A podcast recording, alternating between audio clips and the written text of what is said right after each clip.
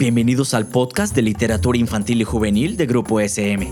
Aquí encontrarás charlas sobre diversos temas de literatura infantil y juvenil, pláticas sobre nuestros libros y novedades, así como la participación de nuestros autores League. Un espacio especialmente creado para ti, docente, padre de familia y amante de la literatura infantil y juvenil. Hola, bienvenidos a un episodio más del podcast de literatura infantil y juvenil de Grupo SM México. Yo soy Abril G. Carrera y en este espacio nos dedicamos a explorar diversos temas de la Liga Mexicana. Hoy no es la excepción y estamos muy bien acompañados por Alexandra Campos Hannon, quien ganó mención honorífica en el Premio Gran Angular 2021 por su novela Perro Moscovita una historia que nos traslada hasta Rusia durante la época de la Guerra Fría para seguir de cerca los pasos y pensamientos de Alexis Ivanovich, un joven que termina participando en el entrenamiento de perros para el proyecto de exploración espacial que tanto dio de qué hablar a finales de los años 50 y que lo sigue haciendo hasta la fecha. Entonces, déjenme comentarles que Alexandra nació en la Ciudad de México en 1975 desde niña tuvo fascinación por la mitología y los cuentos clásicos, además de apreciar la, literatura como una forma de arte y entretenimiento, encuentra en los libros una herramienta inigualable para la transmisión de valores y conceptos abstractos. Cuando era niña no sabía dibujar, así que empezó a escribir. Esta fue la única manera que encontró de representar historias y delinear personajes. Ha publicado tres libros de divulgación sobre mitología griega para niños y es autora de varios títulos juveniles que abordan temas como la superstición, los sueños, la fortuna y los encuentros inesperados. Sus textos dejan ver un gusto particular por la ambivalencia, los héroes melancólicos y los finales oscuros. Cree en brujas, fantasmas y en el lenguaje simbólico, los arquetipos y sobre todo en el poder de la palabra.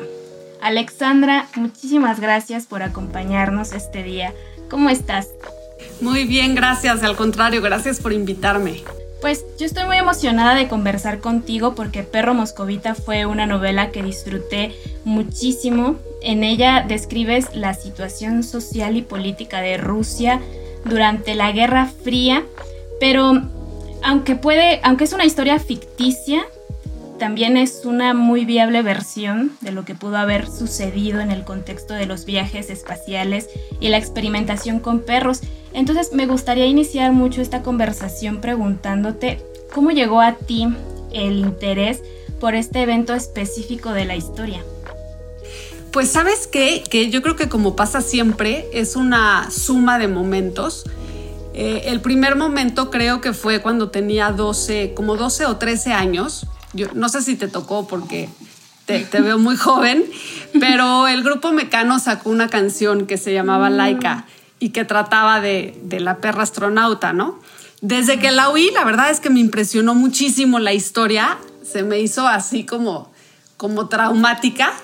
Y luego fue pasando el tiempo y ya más en la adolescencia me, enganché mucho en la literatura eh, de, bueno, más bien en la novela histórica, pero de Rusia.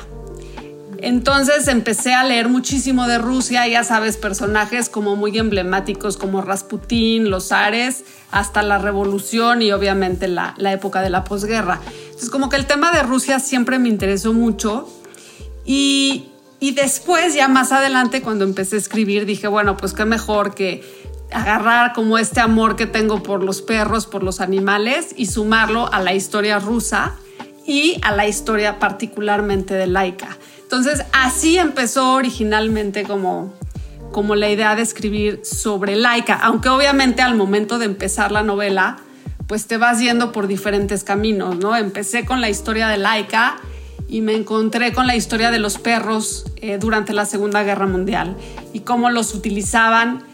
Y dije, no, bueno, es que esto está, está, está igual de fuerte, ¿no? Y dije, no, pues se fue alargando, alargando. Y dije, no, bueno, ya acabó hablando de más de un perro. Por eso dijimos, bueno, perro moscovita está muy padre, porque abarca más que, que lo que fue laica. Em, a mí me, me, gustó mucho cómo realizas la descripción de los lugares y hechos que nos trasladan a un sitio que pues no es México, ¿no? de repente estamos ya inmersos en la Rusia, en todos estos conflictos sociales y además las vivencias de Alexis, que pues es un joven, ¿no? Y que estos hechos, estas vivencias de Alexis están temporalmente distanciadas por más de 50, 70 años.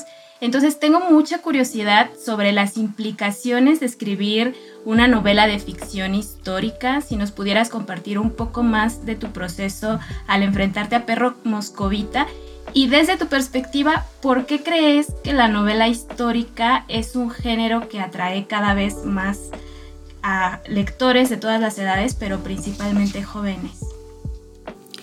Pues mira, la verdad es que es un proceso súper interesante porque a diferencia de escribir una novela completamente de ficción, pues aquí, eh, una, la ficción no puede rebasar por completo la realidad y por otro lado, pues te tienes que ceñir a una realidad histórica, ¿no? Cualquiera que ésta sea, ¿no? La que te hayan enseñado, pero hay una realidad histórica y entonces es un poquito como, yo lo comparo como, como, como llenar un traje que ya está hecho. Como que te dan un traje y dices, bueno, lo tienes que llenar. El proceso es muy padre porque, porque para empezar te involucras mucho en la historia. Tienes que realmente tratar de entender lo que estaba pasando, no solo informarte, ¿no? Si realmente entender cuáles podían ser las implicaciones, los conflictos que podía tener la gente que lo vivió.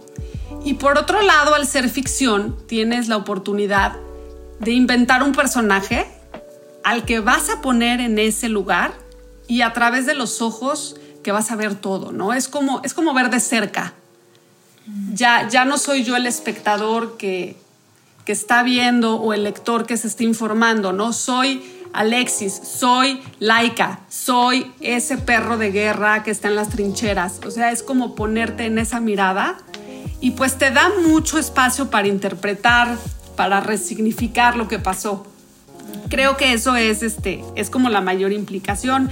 En cuanto al proceso, pues sí, además de informarte, pues es mucho trabajo porque es hacer líneas históricas, eh, líneas temporales de cada personaje, que de pronto no se te vaya por ahí hablar de algo que todavía no existía o, no, no sé, por ejemplo, que de pronto se te salgan de edad los personajes, ¿no?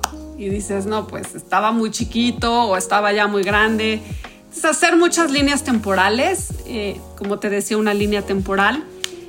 Y luego hacer una lista de los personajes reales y leer un poquito de ellos, ¿no? Entender si eran compasivos, si no eran compasivos, si habían estado en la guerra, si eran soldados, si eran científicos que fueron obligados, por ejemplo, no sé, ¿no? a participar en el programa, como informarte cómo puede ser este personaje de la vida real y luego cómo este personaje puede, eh, digamos, empatar o todo lo contrario, antagonizar con los personajes de ficción que tú estás creando, ¿no? Que también tienen un temperamento, que también tienen una personalidad. Entonces, eso pues es, es como el proceso así a grandes rasgos. Creo que lo que mencionabas es muy interesante, de que a los jóvenes les está gustando más este género y yo creo, yo, coincido con esta apreciación, y yo creo que mucho es porque hoy en día tenemos una generación de jóvenes que no se conforma con una explicación. Eh, no importa quién sea la autoridad, no importa quién sea el que lo está diciendo, no se van a conformar, ¿no? Es, es una generación muy crítica, que es de opiniones eh, duras a veces, y creo que el retomar esta ficción histórica eh, te da chance de tener más perspectiva, de tener mucho más contexto y obviamente de darle profundidad a tus ideas, ¿no? A tus ideales. No sé, se me ocurre, por ejemplo, que si hoy, y acotándome a Perro Moscovita, hay un movimiento eh, por los derechos animales, ¿no? O, ves muchos chavos eh, en hospicios, en albergues, tratando de hacer algo. Creo que si tú te lo llevas a esa época, le vas a dar mucha profundidad a sus ideas, porque al final, pues somos un continuo de acontecimientos, ¿no? Nadie llegó aquí de forma aislada. Y creo que entender esta cadena de acontecimientos y aprender de los errores, pues les ayuda principalmente a eso, a tener esta profundidad eh, de opinión. Estoy muy de acuerdo contigo y ahora que lo mencionas respecto a que brinda perspectiva, creo que un eje central de la novela es por supuesto la apreciación hacia los perros, hacia los animales pero principalmente a los perros, porque tanto Alexis como otros personajes manifiestan un profundo cariño y respeto hacia ellos. Entonces, desde tus palabras, ¿por qué sería valioso que más personas se animaran a mirar a todos los animales, a los perros, desde esta perspectiva de cuidado? Pues mira, yo creo que es, yo creo que es importante en primer lugar, porque yo sí creo que la forma en la que nos relacionamos con el medio ambiente en general, pero bueno, con los animales en particular, es un reflejo de nuestra humanidad. Yo sí creo que, que la manera en que te relacionas con tu entorno, no solamente con tu entorno humano, sino con tu entorno en general. Habla del respeto que puedes mostrar, del, no, no sé, un poco de, de, cuáles son las cosas en las que crees. Entonces creo que esto es un reflejo de tu naturaleza. Y, creo además de esto, eh, creo que el, hecho de poder empatizar con un animal, eh, particularmente en este caso con un perro, porque probablemente son los animales más cercanos, ¿no? Al menos hoy en día y en, al menos en zonas urbanas, pues son los animales más cercanos. Y creo que poder empatizar con otra especie, eh, sí creo que te... ¿Cuál sería la palabra? Creo que te da, te ayuda a ampliar tu círculo de empatía. Yo creo que el hecho de que tú puedas conectar afectivamente y tener un vínculo con otra especie, especie eh, pues necesariamente creo que te hace trascender esta relación meramente humana, ¿no? Creo que te lleva más allá. Esto, eh, además de los derechos que, que los animales tienen, ¿no? Por el solo hecho de existir, de estar vivos. Y es una postura que Perro Moscovita tiene desde el principio. Cuando conocemos a Alexis, y su encuentro con esta primera perrita que él nombra Luna. No se preocupen, no les estoy revelando nada de la trama, esto apenas está sucediendo en el primer episodio.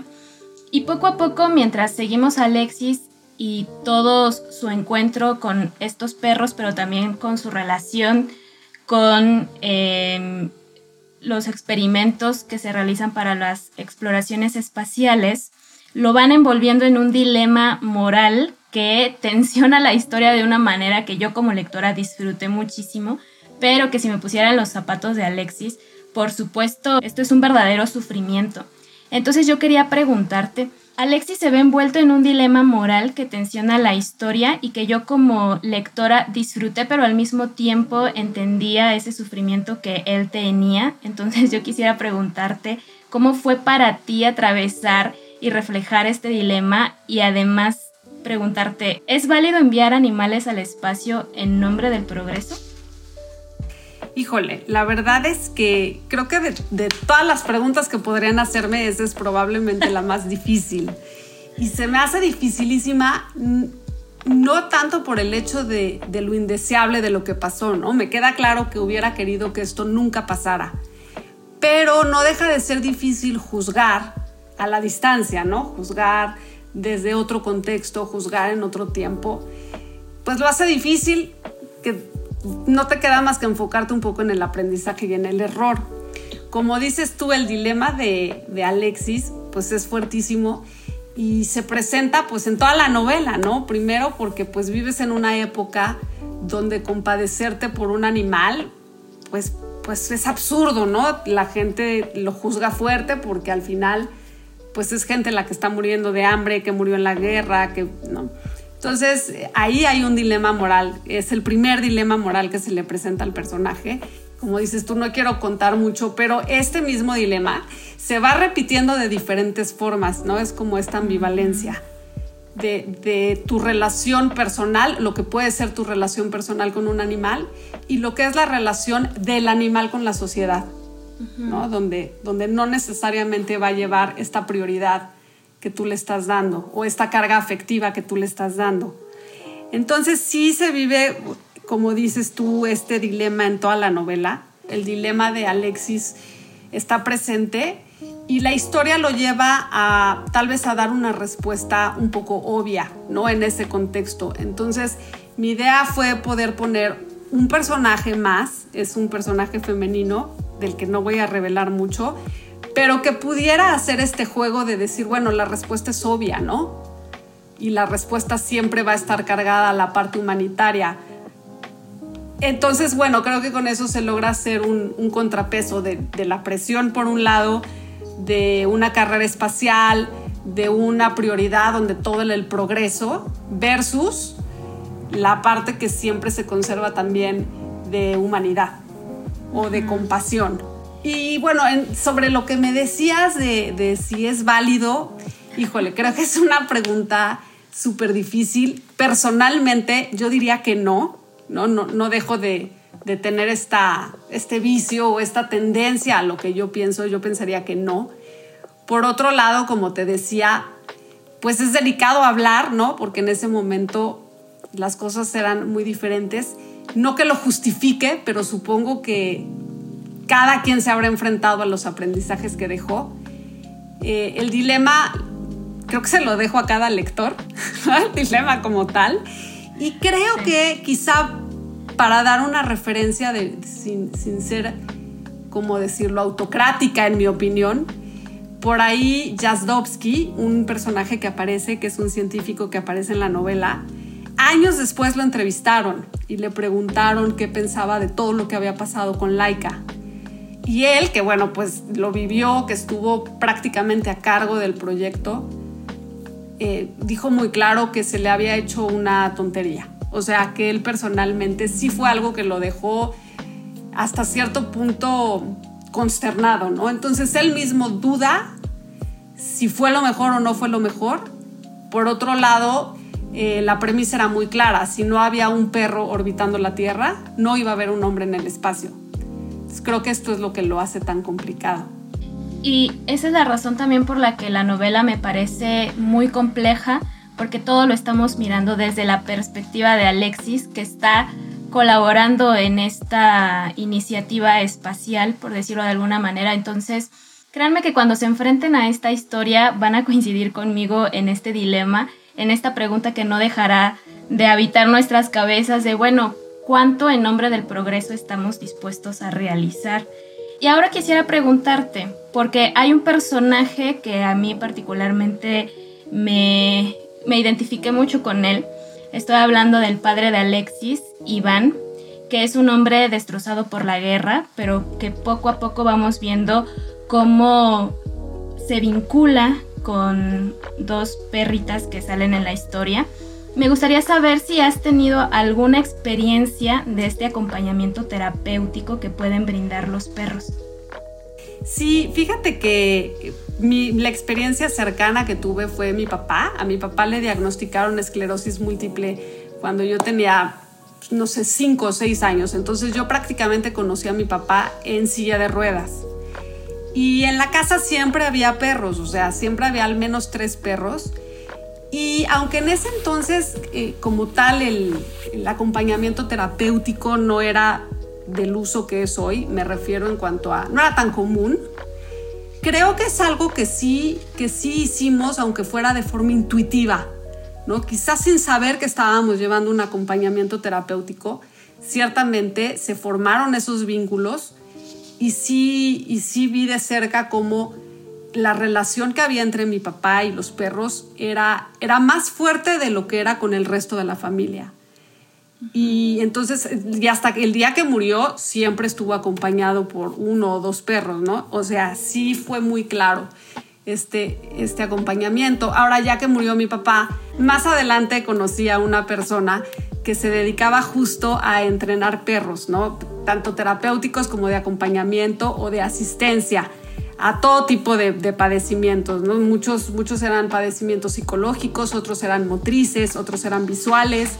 La verdad es que el trabajo que, que este señor hace me parece increíble y me abrió todo un mundo, ¿no? Como que realmente dije, bueno, pues el perro no solo es compañía, realmente puede ser asistencia y realmente puede ser un factor determinante al momento de, desde una emergencia en un paciente hasta pequeñeces diarias, ¿no? Como ver la tele con alguien o, acompañado. Entonces me impresionó. Cuando supe todo esto dije, bueno, pues definitivamente es un tema que tengo que mostrar en la novela.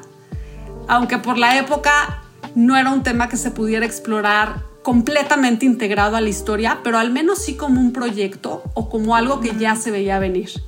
Y yo como lectora realmente disfruté muchísimo de este tema dentro de la historia, me conmoví profundamente porque también tengo una mascota que sin saberlo o hasta que yo pude leer Perro Moscovita me di cuenta que estaba de alguna manera terapeando aquí a mi familia, ¿no? Este, mostrando esta cercanía. Entonces me sentí muy feliz de ver esa relación de alguna manera reflejada.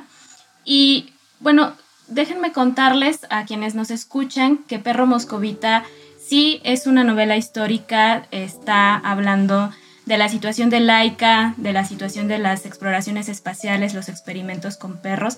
Yo como lectora me di cuenta que había muchos momentos que eran particularmente difíciles de afrontar y por tanto me gustaría preguntarte, tú como autora, ¿cuál puedes considerar que fue uno de los momentos más difíciles de escribir en Perro Moscovita? Híjole, pues mira, yo, yo creo que es, es el momento en el que, en el, que el personaje tiene la oportunidad de cambiar la historia y no lo hace. No, no, no quiero decir el momento exacto porque sería que echarles a perder un poquito la novela, pero sí hay un momento en el que el personaje sabe que puede hacer una diferencia y, sabe que esa diferencia lo va a marcar el resto de su vida y, toma la decisión que toma y ya verán si, si fue la correcta o no fue la correcta. Pero es un momento difícil, creo yo, y fue difícil de, de, escribirlo porque es todo, ¿no? Había mucha emoción, estás ya en el desenlace, de pronto tú como autor puedes decidir la decisión que el personaje va a tomar. Entonces, lado de decir, híjole, voy a cambiar esta historia y la voy a hacer de este modo, o decir, pues duele, pero voy a tomar esta otra decisión y se va a ir de este lado. Entonces, es, es un momento complicado. Yo realmente disfruté muchísimo Perro Moscovita y no puedo más que invitarles a quienes nos escuchan a que se acerquen a esta historia si les gusta en los eventos de Rusia y la Guerra Fría, si también les interesan los animales, los perros y los viajes espaciales, por supuesto, creo que son temas que a muchos de nosotros nos pueden encantar y créanme que explorarlos en esta novela será algo muy gratificante de muchas formas. Y para despedir esta conversación, no sé si tú, Alexandra, quieras agregar algo más. Pues no, nada más agradecerte mucho el espacio, agradecerles a todos los que nos están escuchando y sí, como dices tú, hacerles la invitación a que conozcan esta historia. Espero que y espero que la disfruten. Sí, muchísimas gracias a todos por escucharnos. Recuerden que Perro Moscovita la pueden encontrar en la colección Gran Angular de SM. Yo sé que puede parecer lejana porque se desarrolla en Rusia hace muchos años, pero créanme, es muy vigente, muy real por el profundo amor que guarda hacia los perros y aspecto que más de uno disfrutará muchísimo, además de que nos sumerge en este momento histórico con gran facilidad y cercanía. Nos escuchamos en el próximo episodio, que tengan un gran día. Hasta pronto. Esto fue un podcast producido por Grupo SM. No olvides suscribirte al programa para que no te pierdas ninguno de los episodios. Síguenos en nuestras redes sociales y nos vemos en la siguiente ocasión.